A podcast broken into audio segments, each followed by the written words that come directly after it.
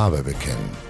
Guten Tag, moin, hallo und herzlich willkommen bei Ihrem zwölfteiligen Podcast des Hamburger Wochenblatts zu den Bundestagswahlen. Heute geht es in Folge 5 um die Größe des Bundestages mit Direkt-, Überhang- und Ausgleichsmandaten.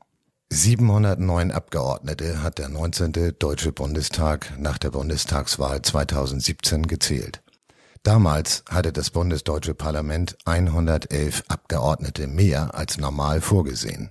Die reguläre Mindestanzahl der Sitze liegt bei 598. 299 Abgeordnete werden in den Wahlkreisen direkt gewählt. Die gleiche Anzahl zieht über die Landeslisten der Parteien in den Bundestag ein. Sicher ist schon jetzt, auch das kommende Bundestagsplenum wird deutlich mehr Sitze haben als 598. Das liegt an der unterschiedlich hohen Anzahl von Überhang- und Ausgleichsmandaten. Und wie kommen sie zustande, werden Sie fragen? Nun, Überhangmandate sind eine Besonderheit des personalisierten Verhältniswahlrechts im föderal verfassten Deutschland. Sie kommen zustande, wenn eine Partei in einem Bundesland mehr Direktmandate erringt, als ihr dort nach dem Zweitstimmenergebnis zustehen. In einer ersten Stufe werden für die einzelnen Bundesländer bereits vor der Wahl feste Kontingente der insgesamt zu vergebenen Sitze bestimmt, die sich nach dem jeweiligen Bevölkerungsanteil richten. Nach der Wahl werden die Sitze auf die Landeslisten der Parteien zunächst getrennt nach den Bundesländern gemäß dem dort jeweils erzielten Zweitstimmenergebnis vergeben. Hat eine Partei in einem Bundesland mehr Sitze in den Wahlkreisen errungen, als sie nach der Sitzzuteilung auf die Landeslisten erzielt hat, so bleiben ihr auch diese direkt errungenen als Überhangmandate erhalten.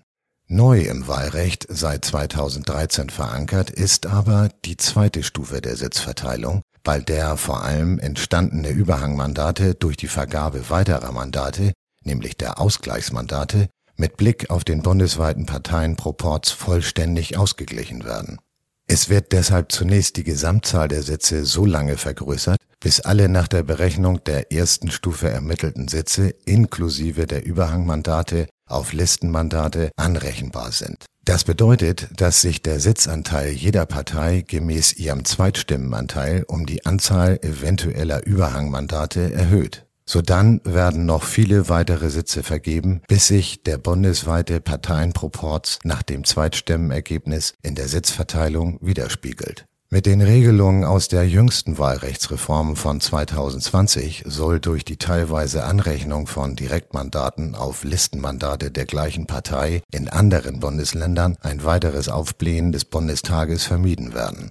Dieser zusätzlich eingeführte Berechnungsschritt kann zu einer Reduzierung der garantierten Mindestsitzzahlen im anschließenden Ausgleichsverfahren führen und dient somit einer Kompensation eines Teils der Überhangmandate. Die Wahlrechtsänderung von 2020 sieht zudem vor, dass das Ausgleichsverfahren erst nach drei Überhangmandaten einsetzt. Alles klar?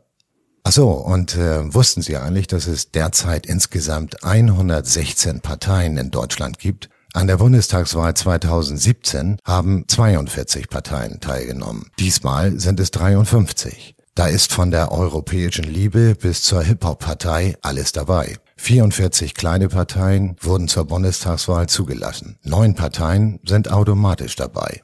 In Hamburg stehen 22 Parteien auf dem Stimmzettel. So, und nun seien Sie schon jetzt gespannt auf Folge 6 unseres Podcasts ab 1. September, wenn es um die sogenannten Auslandsdeutschen geht. Bis dahin, beste Grüße von Ihrem Hamburger Wochenblatt.